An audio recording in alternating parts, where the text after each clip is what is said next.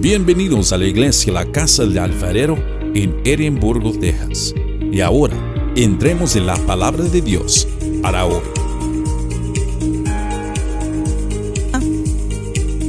Estamos todavía en el Evangelio según San Juan. Y quiero que abran sus Biblias en, en Juan 8, del 1 al 11. Pero arriba hay un versículo todavía de del 753, de Juan 753, el último capítulo del 753, digo el último versículo, perdón. Eh, vamos a abrir nuestras Biblias. El tema es la mujer adúltera. La mujer adúltera. Vamos a, a síganme ahí con sus, con sus ojos, leyendo. Dice, cada uno se fue a su casa. Y Jesús se fue al monte de los olivos. Y por la mañana volvió al templo y todo el pueblo vino a él.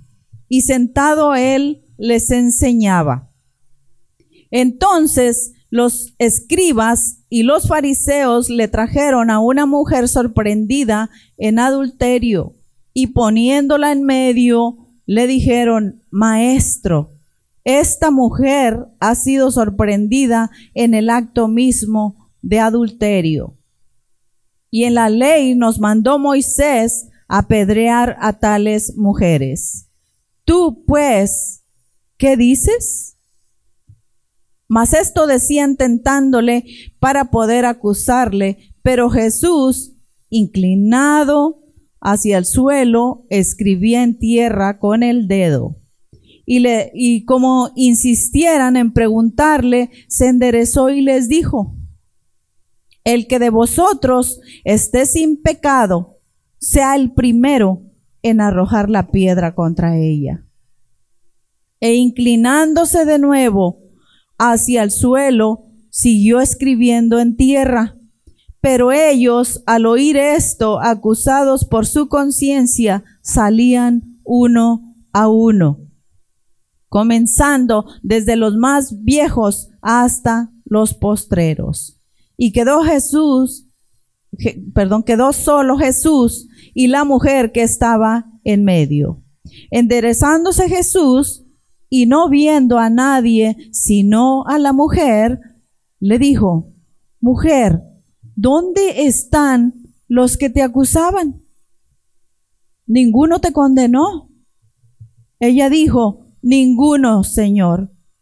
Entonces Jesús le dijo, ni yo te condeno, vete y no peques más. Padre bendito, nos ponemos en tus manos, Señor en esta mañana. Pedimos, Señor, por cada uno de los que estás aquí, que de los que están aquí. Pedimos, Padre, que abras nuestro corazón y nuestro entendimiento.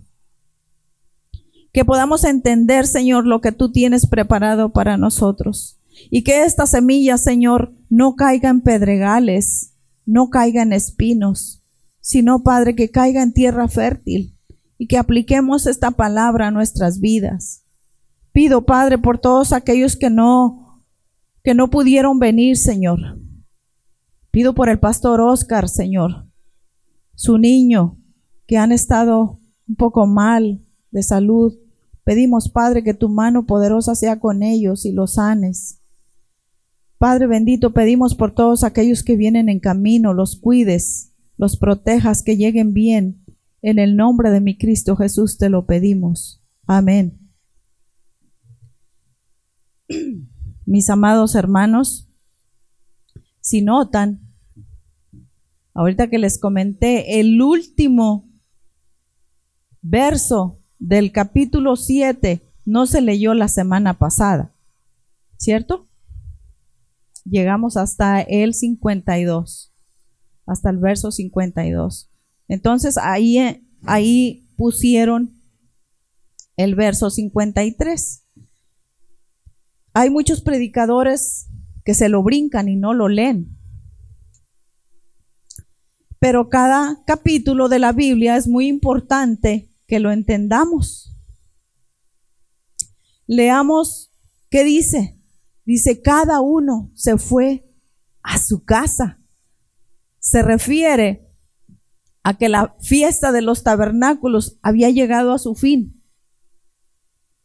Y noten que dice que cada uno se fue a su casa y entramos inmediatamente al capítulo 8, verso 1. Y dice, Jesús se fue al monte de los olivos. Ahora vamos a ver sobre el monte de los olivos. El monte de los olivos es un lugar especial para Jesús. Un lugar espiritualmente hablando. Quiero que vayamos al libro de Zacarías 14, 3 y 4. Libro de Zacarías 14, 3 y 4.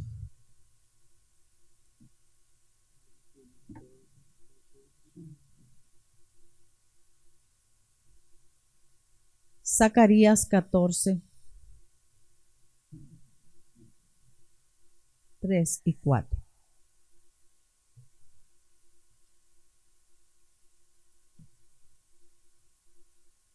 ¿Ya lo tienen?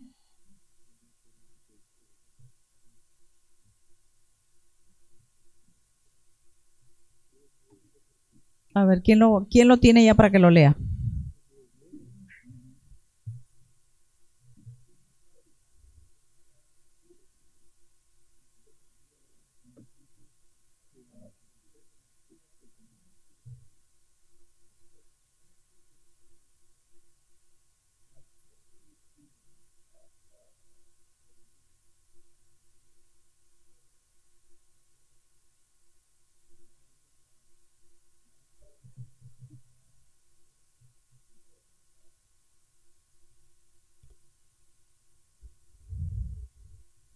Hermanos, y esto que acabamos de leer se refiere a la segunda venida de nuestro Señor Jesucristo, donde va a poner sus pies sobre la tierra y va a llegar eh, al, al monte de los olivos,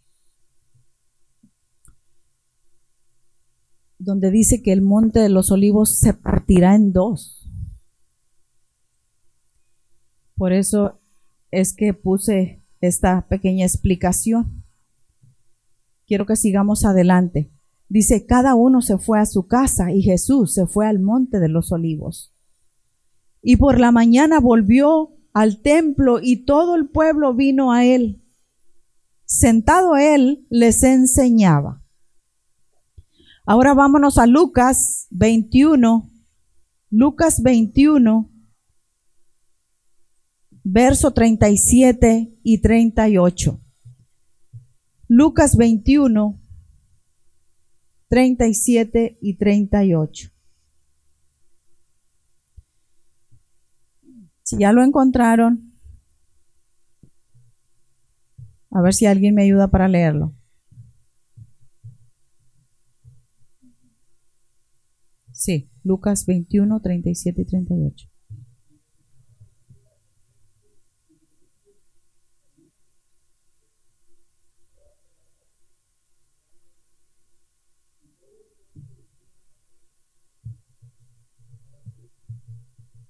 Amén. Entonces era la costumbre de, cuando Jesús estaba eh, en Jerusalén, se iba al monte de los olivos y por las mañanas, perdón.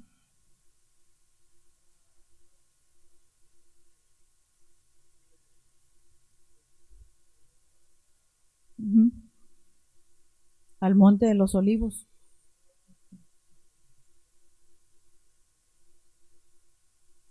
La palabra de Dios dice porque el Hijo del Hombre no tiene, no tiene dónde recostar su cabeza. Eh,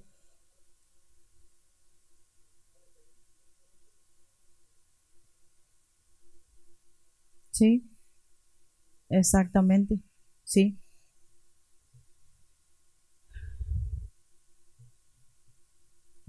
En el monte de los olivos sabemos que Jesús soportó las angustias del Getsemaní. Y Y fue también ahí donde fue arrestado por la turba conducida por Judas Iscariote. ¿Qué es la turba? ¿Qué es una turba? Sí, es una muchedumbre de gente, dice que confusa y desordenada. Y también desde ahí subió al cielo. Y ahí posará los pies cuando venga a reinar, como lo dice ahí en Zacarías 14 que acabamos de leer. Ahora estamos en el verso 3, 4 y 5 de Juan. 3, 4 y 5 dice, entonces los escribas y los fariseos le trajeron a una mujer sorprendida en adulterio y poniéndola en medio, le dijeron, maestro, esta mujer ha sido sorprendida en el acto mismo de adulterio. Y en la ley nos mandó Moisés a apedrear tales mujeres. Tú pues, ¿qué dices? Nos detenemos ahí. Aquel día, la enseñanza de Jesús fue interrumpida por los escribas y los fariseos, como lo dicta la escritura. Normalmente los fariseos y los escribas estaban muy unidos por, su interés común en la ley. Los escribas eran un grupo de profesionales que copiaba los textos a mano y los analizaba. Y por esa razón, en un mundo con un limitado nivel de alfabetización, eran los más, como quien dice, los de alto rango, los, los escribas y los fariseos. Su profesión era altamente valorada. Y en especial por los fariseos que también estaban muy interesados en la ley que ellos copiaban y eh, estudiaban también. De hecho, los escribas normalmente pertenecían a la secta de, los fariseos. Aún no todos, aunque no todos los, los fariseos eran escribas. Entonces la pregunta aquí es de por qué si ambos grupos estaban tan interesados en la ley ¿Por qué entonces interrumpieron aquella enseñanza de Jesús en el templo? Si lo que él estaba enseñando era exactamente la ley de Dios. La razón era que estaban airados. Y estaban airados por el éxito de Jesús y porque no encontraban la forma de destruirlo. Y en esta ocasión se acercan a Jesús para tenderle una trampa. Como ya en otras ocasiones lo habíamos mencionado. La ley de Moisés dejaba muy en claro que la adúltera debía de morir. Vamos a Deuteronomio 22, verso 22. Capítulo 22, verso 22. Deuteronomio 22, 22. A ver si ya lo tiene alguien y lo puede leer.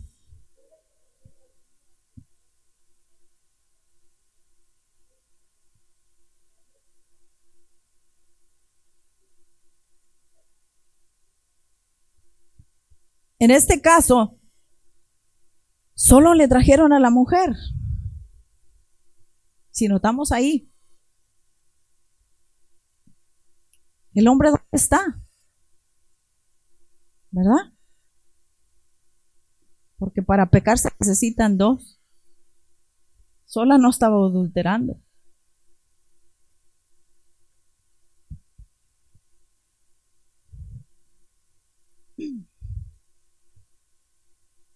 Entonces, si fueron descubiertos los dos, ¿por qué nomás le trajeron a la mujer? No sabemos si el hombre huyó o si solo quisieron poner en vergüenza a la mujer. Y aunque tenían un tribunal para juicios, llevaron a la mujer hasta Jesús para obligarle a que la juzgara. Pero el caso y las pruebas, ellos los presentaron. Venían con el caso y con las pruebas, esperando la sentencia condenatoria de Jesús. Y si notan ahí, estaban fingiendo un falso respeto hacia Jesús. Noten cómo se dirigieron con el título maestro, cuando ellos no le reconocían como maestro. E hicieron referencia al mandamiento divino. Realmente lo que los escribas y fariseos buscaban era obligarle a decir algo que pudieran utilizar para descreditarlo ante el pueblo o para acusarle ante las autoridades. Si Jesús aceptaba que la mujer debía morir apedreada, ponía en entredicho todo su mensaje centrado en la misericordia de Dios y su actitud de proteger a los pecadores. Y por otro lado, si Jesús no aceptaba la, la muerte de la mujer adúltera, iba a quedar mucho peor. Se estaría rebelando contra la misma ley de Dios. Y en realidad lo estaban obligando a elegir entre la misericordia y la justicia. Estos escribas y fariseos sabían que Jesús siempre se había caracterizado por su compasión hacia los pecadores. Aquí la situación estaba muy tensa. La mujer ya la habían puesto en medio de toda la gente. No sabemos en qué condición venía esa mujer. No sabemos si la mujer venía con miedo a morir apedreada. No sabemos si venía llorando. No sabemos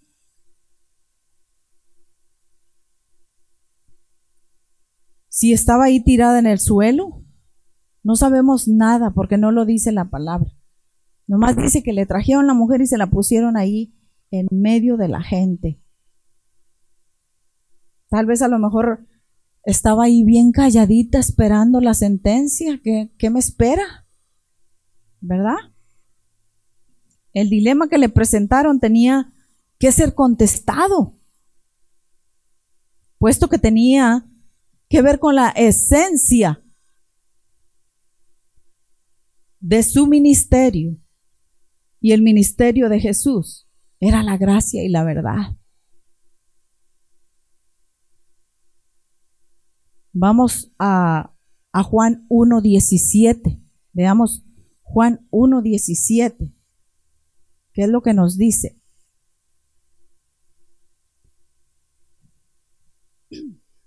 Dice, pues la ley por medio de Moisés fue dada, pero la gracia y la verdad vinieron por quién?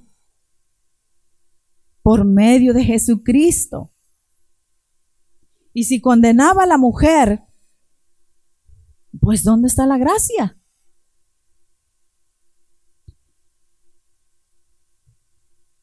Y si la perdonaba,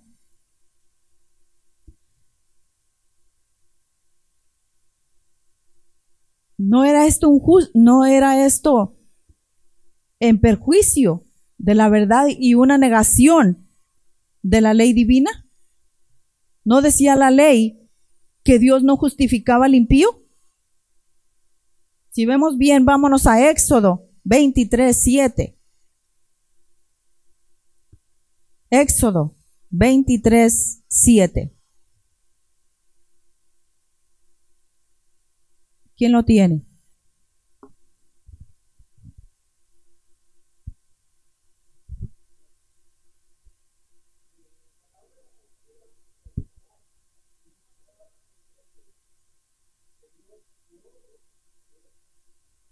No justificaré al impío. ¿Qué diría Jesús? Por otro lado, si condenaba a la mujer e incitaba a los judíos a apedrearla, tal como la ley judía indicaba. Pero también le crearía problemas con las autoridades romanas que no permitía a los judíos ejecutar a nadie. Acuérdense que Jesús era judío. Vámonos a Juan 18:31.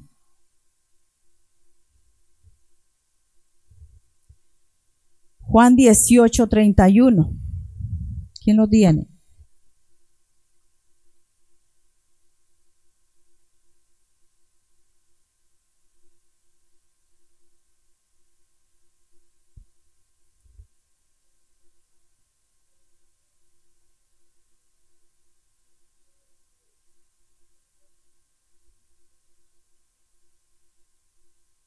Exactamente. No les estaba permitido matar a nadie. Parecía que los escribas y fariseos habían parado muy bien su trampa.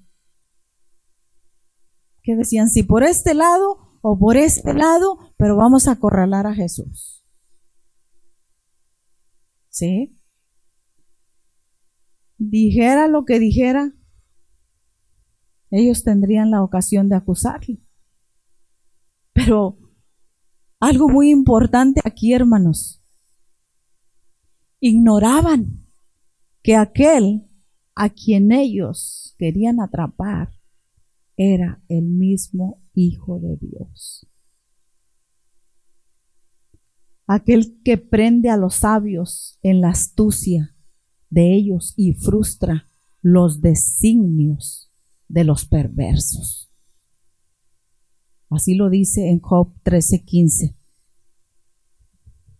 Abran su Biblia en Job 13:15.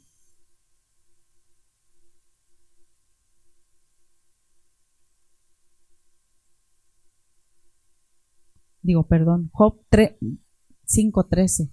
Andaba diciendo los números trocados. Job 5:13.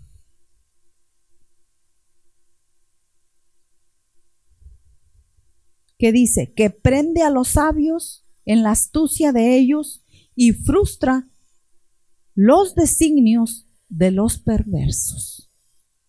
Así lo dice la palabra.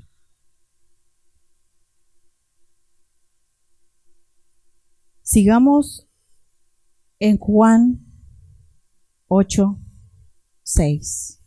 Dice, mas esto decían tentándole para poder acusarle, pero Jesús, inclinado hacia el suelo, escribía en tierra con el dedo.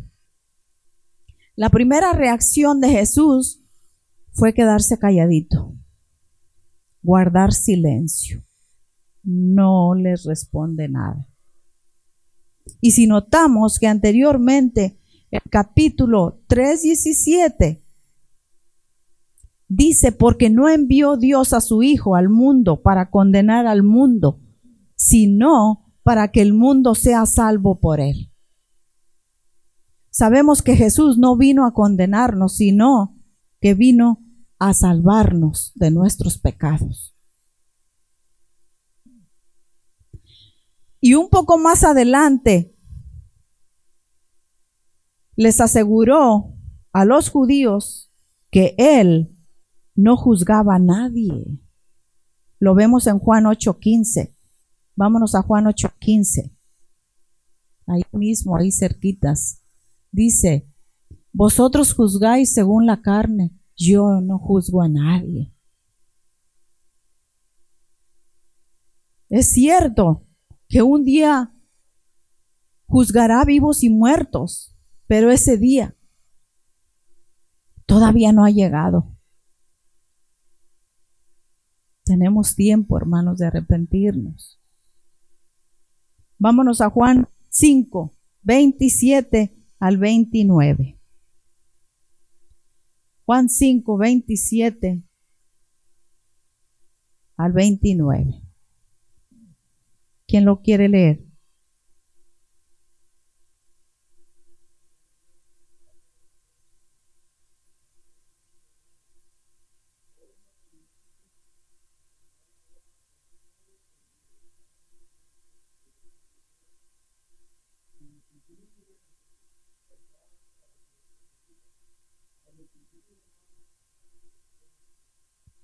Lo dice la palabra. Un día va a venir a juzgarnos. Según lo que hayamos hecho, vamos a recibir. ¿Estamos haciendo lo malo? Va a ser para condenación.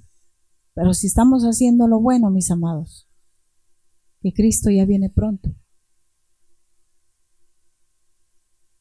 Sigámonos preparándonos para la venida del Señor. Para eso venimos aquí. Para seguir preparándonos. Un día vamos a estar frente al tribunal de Cristo. Todos nosotros. Así como dice la escritura, va a juzgar a vivos y muertos. Estemos vivos, nos va a juzgar. Estemos muertos ya, también nos va a juzgar.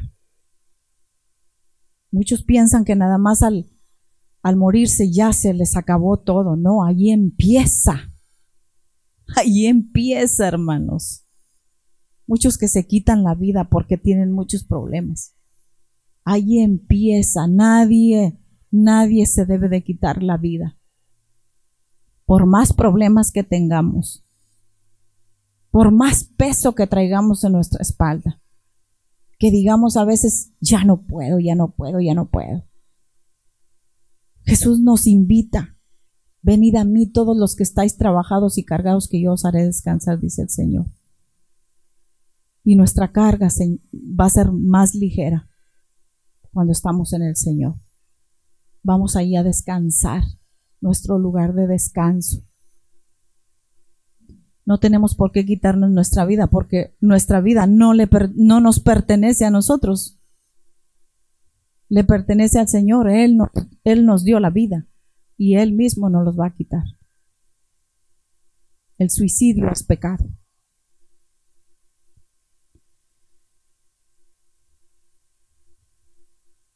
Entonces dice que mientras Jesús estaba en silencio,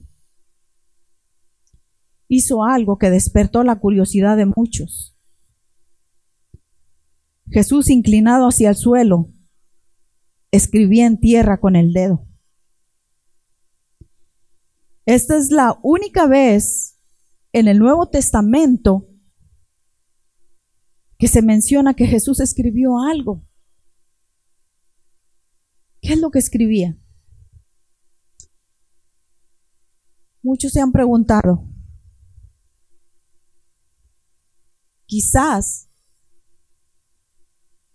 son nomás suposiciones de ellos, ¿verdad? Porque no sabían exactamente qué era lo que escribía. Que dice que quizás escribía los pecados de aquellos que habían hecho la acusación con esta mujer. Otros creen que escribía los mandamientos, porque solo estos fueron escritos por el dedo de Dios. Aquí no hay forma de saber con certeza qué es lo que estaba escribiendo. Así que lo más probable es que simplemente estaba dejando pasar el tiempo esperando reacción de parte de aquellos judíos. Vamos al versículo 7, de ahí de, de Juan 8.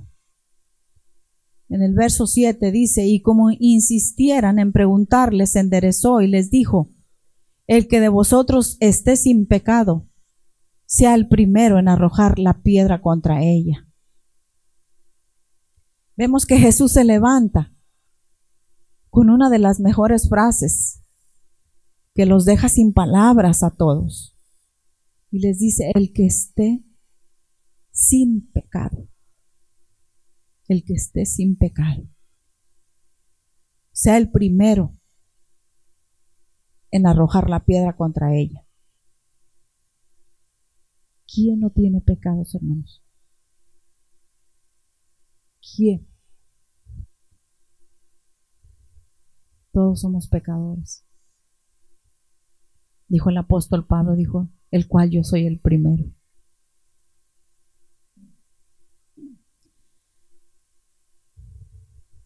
Veamos el verso 8. Dice, e inclinándose de nuevo hacia el suelo, siguió escribiendo en tierra.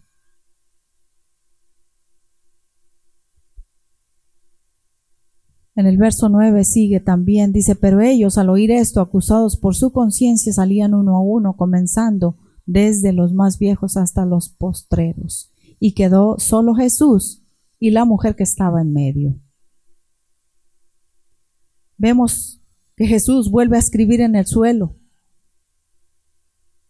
Y cuando los acusadores reciben el impacto de las palabras de Jesús, acusados por su conciencia, se van retirando uno a uno.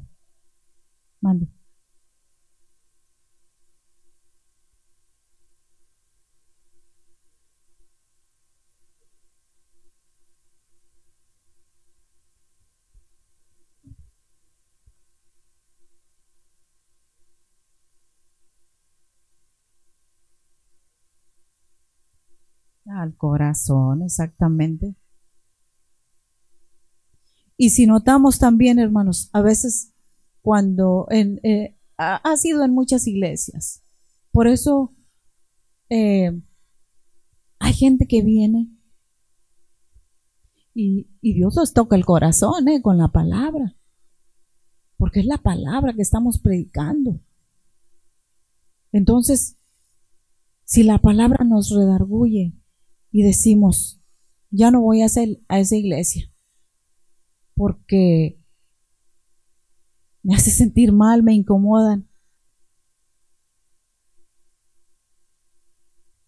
Y ese es el Espíritu Santo que quiere que nosotros andemos por el buen camino, pero nosotros rechazamos su palabra. Dios.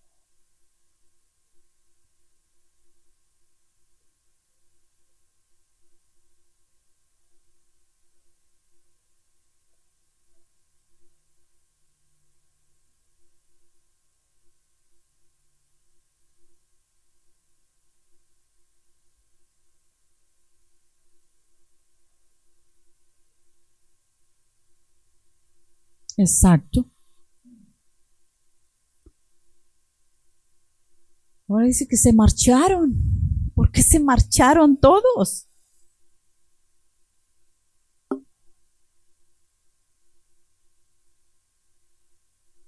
Si llevaron a la mujer ahí, hombre, para ser apedreada, para ser juzgada, para que la mataran apedreadas, ¿por qué se marcharon? Ya todos venían preparados.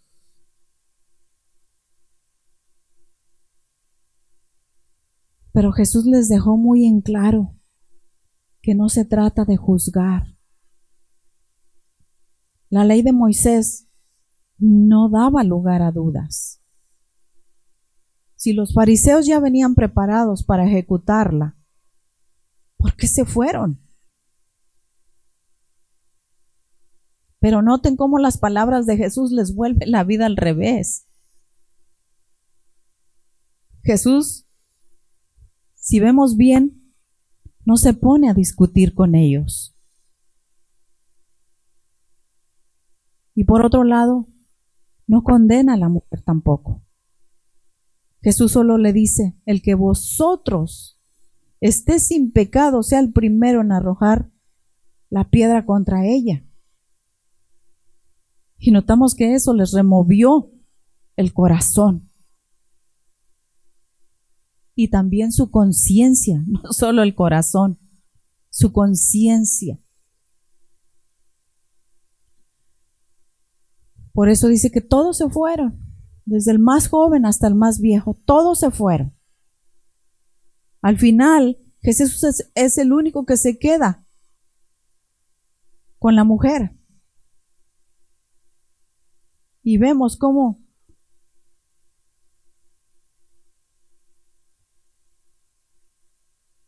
cómo Jesús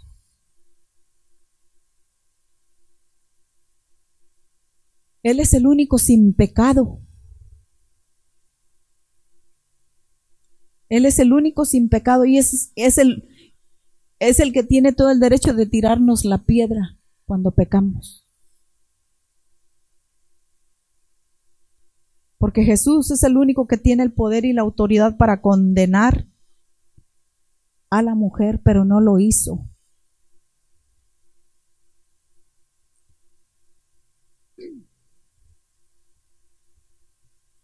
En el verso 10 Jesús le dice a la mujer, ¿dónde están los que te acusaban?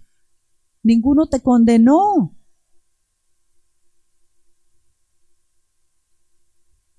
Y en el verso 11 que ella le contesta, dice, ninguno, Señor. Entonces Jesús le dijo, ¿qué le dijo? Ni yo te condeno. Dijo, vete y no peques más. Qué amoroso es Jesús, ¿verdad? Imagínense, hermanos, ser un pecador y caer en manos de pecadores. Imagínense cómo le iba a ir a esta mujer si Jesús no estuviera ahí.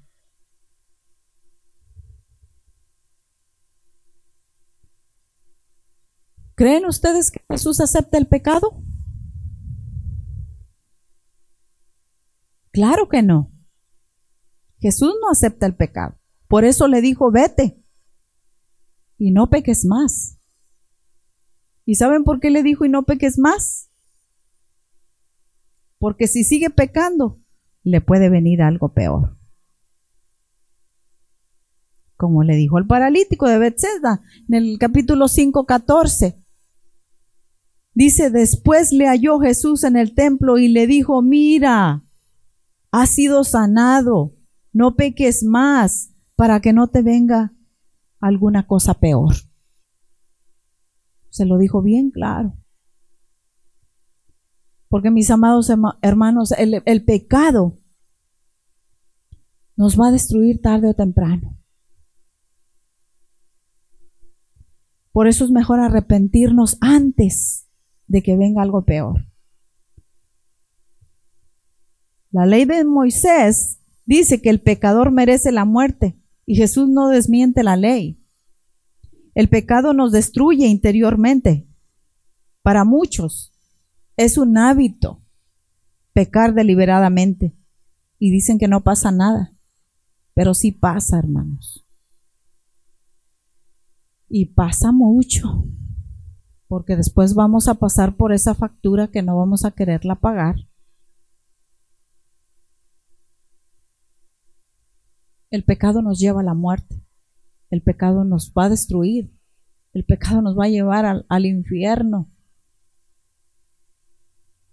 Si Jesús estuviera a favor del pecado, le hubiera dicho a la mujer adúltera, mira, nadie te condena, no pasa nada. Le hubiera dado una palmadita en la espalda y le hubiera dicho, tú síguele, tú síguele. Pero no le dijo así, le dijo, vete y no peques más. Jesús la perdona, porque Jesús también quiere un cambio, quiere un arrepentimiento. Jesús nos da la oportunidad de cambiar, de transformarnos, de arrepentirnos, de vivir una vida agradable y perfecta ante los ojos del Señor. En sí, sabemos que el ser humano por sí solo no puede cambiar. Necesitamos, necesitamos a Jesús. Necesitamos a Jesús en nuestro corazón para, para que ese cambio suceda. Porque el cambio viene desde adentro, desde nuestro interior, nuestras palabras, nuestras acciones, Porque yo puedo ser muy santa acá, pero en otra parte, imagínense un vocabulario que digan, Padre Santo, ¿a quién queremos engañar? ¿A quién? ¿O estamos pensando, maquinando, hacer algo malo a nuestro prójimo? ¿A quién estamos engañando si Dios conoce nuestro corazón y conoce nuestros pensamientos? Necesitamos ser personas nuevas cuando tenemos a Cristo en nuestro corazón. La Biblia dice en 2 de Corintios 5, 17, dice que de modo que si alguno está en Cristo, nueva criatura es. Las cosas viejas pasaron y aquí todas son hechas nuevas. Necesitamos un cambio desde lo interior. Así como en los versículos anteriores que decía, los ríos de agua viva que fluyan desde nuestro interior. Ese cambio que se mire. Vamos a compartir bendición. Y a donde quiera que vayamos, compartamos la palabra del Señor. Compartamos el plan de salvación para aquel o aquella que es pecador si no conoce del Señor.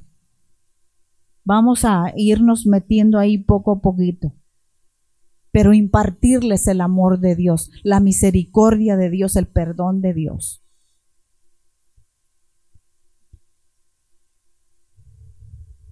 Hay una cosa que la mujer pecadora no sabía, y era el que, el que la estaba perdonando, era Jesús, el mismo que iba a morir por ella más adelante, que iba a morir de una manera horrible, hermanos. Golpeado, escupido, maltratado, molido por nuestros pecados, iba a morir en una cruz para que nosotros fuéramos salvos. Y muchas veces no lo valoramos. Dios nos perdona y seguimos pecando, seguimos pecando. A veces decimos, ok, bueno, pues me equivoqué. No hay un arrepentimiento genuino del que digamos, ok, pequé, ya no lo vuelvo a hacer y ya no lo vuelvo a hacer. Vámonos a Isaías 53.5.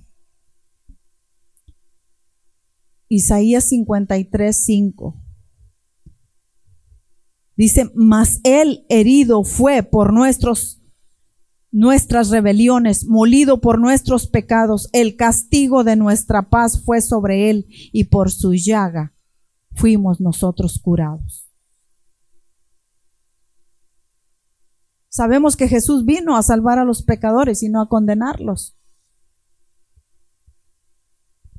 En Romanos 8.1 dice, ahora pues, ahora pues. Ninguna condenación hay para los que están en Cristo Jesús.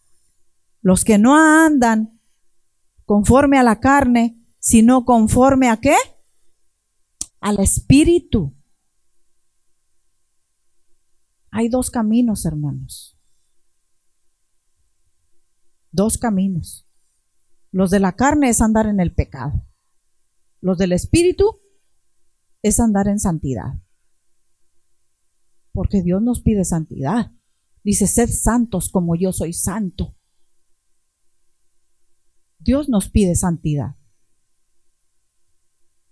¿Qué necesidad tenemos de andar en el pecado, andar tropezando, tropezando, tropezando, tropezando, andar con la venda en los ojos en tinieblas? Problema tras problema porque no tenemos a Cristo en nuestro corazón. Andamos en la oscuridad, no andamos en la luz, por eso andamos tropezando. Y Jesús es la luz. Jesús es la luz. Entonces, hermanos, si, si, tú estás con Jesús, Jesús es tu juez. Si tú estás con Jesús, tienes misericordia. Pero cuidado aquí, si no tienes a Jesús, estás bajo juicio. Si no tienes a Jesús, estás bajo juicio. Y no importa qué tantas ganas le pongas de que digas, ay, ay, ay, yo quiero cambiar, pero no puedo. Y por más ganas de que le he hecho y le he hecho y le he hecho, y, pero si no tengo a Jesús, no voy a poder cambiar porque yo sola no puedo. Sola no voy a poder. Necesito a Jesús para cambiar. Yo necesito a Jesús. Yo sola yo no puedo. Entonces, para eso, necesito recibir a Jesús, arrepentirme de mis pecados, no volver a cometer los errores, los pecados que estaba cometiendo. No puedo engañarme. No puedo engañar a Dios. La Biblia dice que todo lo que el hombre sembrar, eso también segará. Sembramos para la carne, vamos a cosechar para la carne. Pero si sembramos para el Espíritu, vamos a cosechar para el Espíritu. Entonces, hay que venir a Jesús para tener misericordia. Todo aquel que no haya recibido a Cristo en su corazón, recíbalo, hermano. No se va a arrepentir. El tiempo ya es muy corto. Cristo viene por su iglesia y sabemos que, que Cristo viene por una iglesia sin mancha y sin arruga, sin pecado. Un día vamos a estar ante el trono de Dios como lo acabamos de decir hace rato, nos va a juzgar a vivos y muertos. Vamos a enderezar nuestro camino ahora que hay tiempo, que tenemos vida. Porque ya después de muerto, la tumba se selló. Ya no hay vuelta atrás. No digan para el último, no, ya cuando ya me esté muriendo, que ya estoy en la cama, me voy a arrepentir. A lo mejor no hay tiempo porque a lo mejor hoy en la noche morimos, se para el corazón y ya se fue todo. No hay tiempo, hermanos, ya no hay tiempo. El tiempo se está acabando. Es hoy. Quiero que se pongan de pie, hermanos, para orar. Está muy interesante esto y hay mucho que decir. Hay mucho que decir. Padre bendito, en esta mañana, Señor, pido por cada uno de nosotros, Señor. Pido que nos limpies de todo pecado, Señor. Ayúdanos a no seguir pecando, Señor. Ayúdanos, Padre, a permanecer en ti. Padre bendito, tú que conoces los corazones y los pensamientos, Señor redarguye nuestro corazón, Padre. Desde lo más profundo de nuestro corazón, Señor, que esta palabra que acabamos de recibir, Señor, que sea como la espada de dos filos, Señor, que penetra hasta partir el alma. En el nombre de Jesús, Señor. Ayúdanos a hacer tu voluntad, Padre, y no la nuestra, porque nosotros sin ti nos vamos a ir equivocando cada rato, Señor, y ya no queremos caer. Queremos decir presente allá cuando tú nos llames a tu presencia. Y que tú nos digas, buen siervo y fiel, en lo poco fuiste fiel, en lo mucho te pondré. Entra en el gozo de tu Señor. Señor, que hagamos bien a nuestro prójimo, Padre, con el que está, con nuestro esposo, Señor, con la esposa, con los hijos, Padre, que seamos benignos con nuestros padres, Señor. Que tengamos un corazón que nos mueva a misericordia, Padre, así como tú tienes esa misericordia para nosotros, que no nos juzgas, que no nos condenas, Señor, como a esta mujer la perdonaste, Señor. Sé que nos perdonas también a nosotros, Señor. Perdónanos, Padre, te lo pedimos en el nombre de mi Cristo Jesús. Amén. Amén.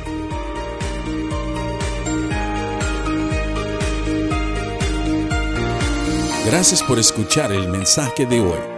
Para más información, visítanos en nuestra página web en carloscalera.us. carloscalera.us. Te bendecimos en el nombre del Señor.